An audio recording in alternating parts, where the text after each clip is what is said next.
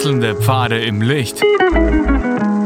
Willkommen beim Reinhard Pichler Psychologie Podcast. Diese Folge wurde ursprünglich als Video auf YouTube ausgestrahlt. Herzlich willkommen bei meinem YouTube-Kanal. Mein Name ist Dr. Reinhard Pichler. Was ist emotionale Reife? Ganz was Wichtiges. Die emotionale Reife ist für uns Menschen entscheidend. Intellektuell reif, also gescheit kann man sein, wenn man fleißig ist und wenn man auch eben nötigen Grips dazu hat. Dann kann man belesen sein und, und kann überall gescheit mitdiskutieren. Wunderbar, super wichtig und Gott sei Dank gibt's ähm, Menschen, die sich wirklich auch intellektuell sehr, sehr gut und kompetent verhalten. Aber es gibt so viele Menschen, die sich emotional nicht gut verhalten und sich emotional nicht anpassen ähm, und, und auch nicht anpassen können, weil sie das entweder nie gelernt haben oder sie hätten es vielleicht gelernt, sind aber aus ihrer Lebensgeschichte heraus oder auch aus, aufgrund von Verletzungen heraus so, dass sie immer noch wie Kinder sind oder dass sie schon auch ganz bewusst erwachsen sein können, aber einfach sich selber nicht im Griff haben, nicht in der Hand haben. Und, und dadurch eigentlich in einer Art und Weise sich Schwächen, äh, wo man, wo man sagt, ja, dieser Mensch ist eben ähm, nicht so sympathisch, der ist nicht so, dass ich gern mit ihm zusammen sein möchte, dass ich gern mit ihm in Kontakt sein möchte. Warum möchte ich mit ihm nicht in Kontakt sein? Weil er eben vermittelt, ähm, dieser emotional unreife Mensch, dass er zuerst auf sich schaut, das ist ganz oft, ähm, oder wenn er nicht erst auf sich schaut, ähm, Dinge tut, die ich nicht nachvollziehen kann als sage ich mal, als emotional reiferer Mensch. Es gibt ja auch nicht ein, jetzt bin ich reif und jetzt bin ich nicht reif, sondern es gibt einen Prozess. Ja. Aber ähm, wo ich dann Dinge nicht nachvollziehen kann oder wo ich sogar eben eine Verhaltensstörung habe, eine Persönlichkeitsstörung, das ist dann noch die Steigerung, äh, wo dann klar ist, das ist einfach eine, eine fremde ähm, Art oder, oder ein fremdes Wesen, wo ich selber mich eher schützen muss, weil diese Person übergriffig ist, manipulativ ist, ähm, so ist, dass ich mir denke, das ist nicht in Ordnung, ähm, auch, auch für mich nicht, das tut mir nicht gut in der Kommunikation, in der Beziehung, im, im Miteinander und da muss ich eben auch wirklich schauen, wie ich mich schützen kann. Ich als Person, die, die versucht, emotional etwas reifer zu sein. Wie kann ich emotional reifen? Der erste Schritt ist, dass ich innerlich versuche, ähm, mich selbst anzunehmen, wie ich bin. Das ist immer die Basis, äh, diese positive Selbstliebe, die Selbstakzeptanz, die Selbstwertschätzung ist einmal der erste Schritt. Wenn, wenn das gelungen ist, ähm, und, und das braucht oft auch auch Zeit, gerade in der, in der, in der Kindheit und Jugend, brauche ich natürlich äh, unbedingt das Feedback, dass es okay ist, so wie ich bin. Oder eine konstruktive Kritik, dass ich damit umgehen kann und nicht nur eine destruktive Kritik. Also wenn ich vor allem in der Jugend ähm, nach der Pubertät auch meine Identität gefunden habe, also eine, eine, eine Individualität ähm, für mich entwickeln konnte, dann ist schon mal ein erster Schritt gut geschafft, äh, dass ich ähm, am guten Weg bin der emotionalen Reife. Der zweite Schritt, äh, den, den, den ich brauche zur emotionalen Reife, ist, dass ich mit Enttäuschungen, mit Frustrationen, mit Verletzungen, inneren Verletzungen vor allem meine ich jetzt, ja, oder auch ähm, mit mit, mit schlimmen äh, Dingen, mit, mit, mit Schockzuständen, mit Traumen, dann eben ähm, äh, steigend äh, kompetent umgehen kann. Am Anfang geht es einfach mal darum, dass ich mit kleinen Frustrationen umgehen kann. Ich krieg nicht das Stück Torte, das ich will, sondern ich muss teilen. Oder ich krieg heute gar keine Torte. Oder es läuft der Tag nicht so, wie ich es mir vorgestellt habe.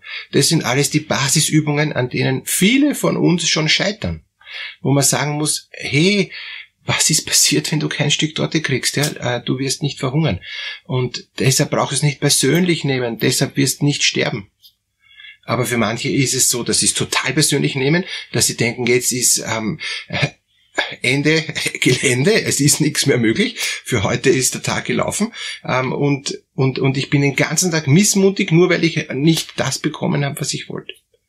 Und da bin ich eigentlich noch ganz früh in der oralen Phase, wenn ich nicht die Mutterbrust kriege und äh, wenn ich nicht sofort gestillt werde, bin ich total beleidigt, weil es geht mir sofort an den Kragen. Ähm, ich bin sofort am Limit meiner Kräfte, wenn ich nicht gestillt wäre. Und, und früher haben die Kinder ähm, nur alle vier Stunden ähm, eben äh, ein Flasche bekommen, weil es war auch damals nicht modern gestillt zu werden, also so sage ich mal 60er, 70er, ähm, 80er Jahre noch ein bisschen, ja, dann ist, hat sich eh geändert, voriges Jahrhundert wohlgemerkt, ähm, also ungefähr mein Alter. Äh, das ist dann wirklich so, dass, dass äh, diese Kinder, die nicht gestillt wurden und auch nicht einmal, wenn sie Hunger hatten, ein, ein Fläschchen bekommen haben, dass die dann innerlich ähm, äh, abgeregelt haben. Die, haben. die haben innerlich sich äh, verabschiedet, weil sie gewusst haben, es gibt keine Chance, äh, dass ich von meinen Bedürfnissen befriedigt werde. Und wenn dann nach vier Stunden, oft viel zu spät, wo schon ähm, innerlich die totale Erschöpfung eingetreten ist, dass ich schon zu schwach war zum Trinken, ähm, wenn ich dann endlich ein Fläschchen bekommen habe, ähm, dann war das nicht mehr diese Erfüllung, sondern war es nur noch, warum muss ich jetzt überleben? Ich war schon Richtung Sterben unterwegs. Das ist, das ist schon ähm, viel heftiger, als wir es ähm, glauben, weil ein, ein Säugling hat keine Reserven. Der, der schreit nicht umsonst. Und, und jetzt geht's ganz stark darum, dass ich dann jetzt als Erwachsener das, diese Verletzungen auch aufarbeiten kann, insofern, dass ich sage, Jetzt ähm, weiß ich, dass ich überlebt habe. Jetzt weiß ich, dass ich äh, genug äh, bekomme. Ja? Und dieses Genug muss halt vom vom Hirn auch irgendwie in die Emotion reinkommen und das ist sicher ein, ein schwieriger Weg und das ist einer der Hauptgründe, warum die emotionale Reife so ein langer Prozess ist, dass das gelingt, dass ich mir selber glaube, dass ich jetzt sicher bin, dass es, dass ich jetzt in der Lage bin, mich gut zu schützen, mich gut zu versorgen und auch meine Bedürfnisse zu befrieden, ähm, die Basisbedürfnisse und die Bedürfnisse, die dann add-on sind, also zusätzliche Bedürfnisse, dass ich die nicht ähm, unbedingt befriedigen muss. Weil ich habe nämlich verlernt, Basis, existenzielle Bedürfnisse von ähm, nice to have, von, von, von äh, zusätzlichen schönen Dingen, die, die auch zu Recht schön sind, wunderbar und die auch zu Recht in Ordnung sind, ähm, die kann ich nicht mehr unterscheiden.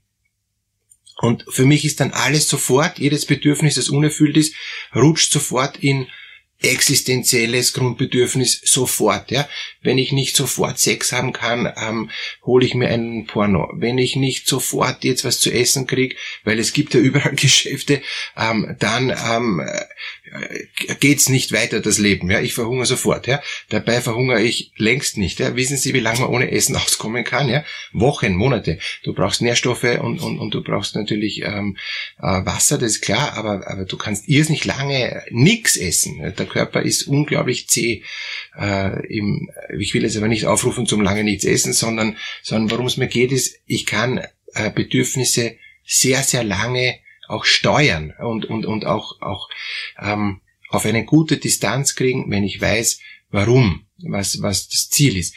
Deshalb sind auch diejenigen, die ähm, in einen Hungerstreik treten, die können dann unglaublich lange nichts essen, weil sie wissen, warum sie jetzt streiken oder wofür sie streiken. Das ist eine unglaubliche Kraft, die dahinter ist.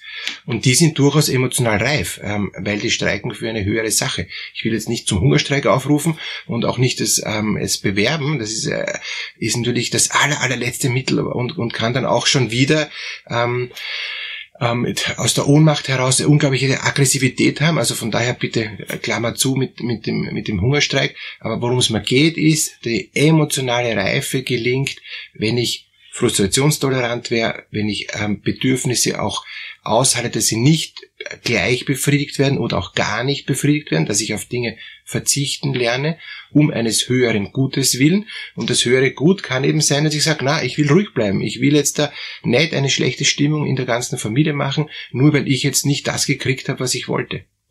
Und, und der nächste Schritt ähm, für die emotionale Reife ist dann, dass mir innerlich eine innere Freiheit ähm, ermöglicht wird, ähm, und zwar, ich sag's mal passiv, ermöglicht wird, durch die vielen Schritte, die ich vorher gesetzt habe.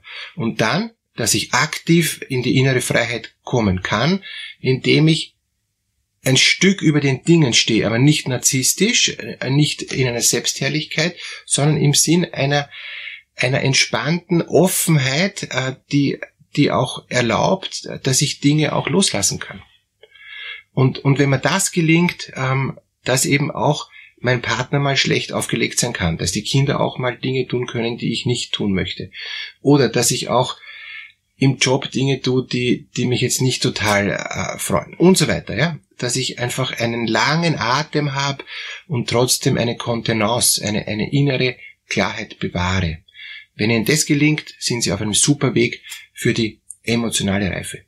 Wenn Sie merken, Sie selber oder irgendjemand in Ihrer nahen Umgebung ist emotional total unreif, ähm, ist schon ähm, erwachsen und immer noch ein großes Baby und, und ähm, sagt auch von sich aus, dass er gerne was ändern möchte, weil er spürt, wie schwierig das ist. Ich habe jetzt einen 70-Jährigen, der sagt, ich muss jetzt nachlernen. Ich muss das jetzt da unbedingt noch ähm, auf die Reihe kriegen, weil ich spüre, dass da, da kann ich nicht ruhig werden. Ja, da kann ich auch nicht, sage ich jetzt hart gesagt und hat auch er so formuliert, in Ruhe sterben. Ähm, und ein anderer ist zu mir gekommen, ähm, der ganz schwer in der, Pornografie sucht drinnen hängt und, und hat gesagt, das ist sowas Unreifes. Er merkt, das ist sowas, was ihn so ähm, hindert in seinen ganzen Lebensvollzügen. Er will davon freikommen, er will aus dieser Sucht rauskommen, ähm, damit er auch für sich mal Ruhe findet. Ja?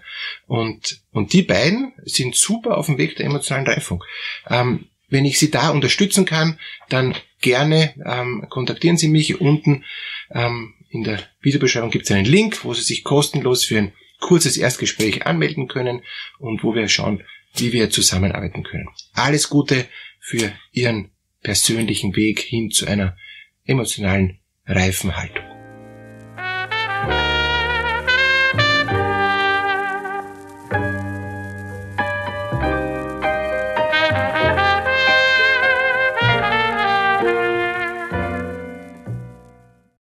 Wenn Ihnen diese Podcast-Episode gefallen hat, geben Sie bitte eine positive Bewertung ab.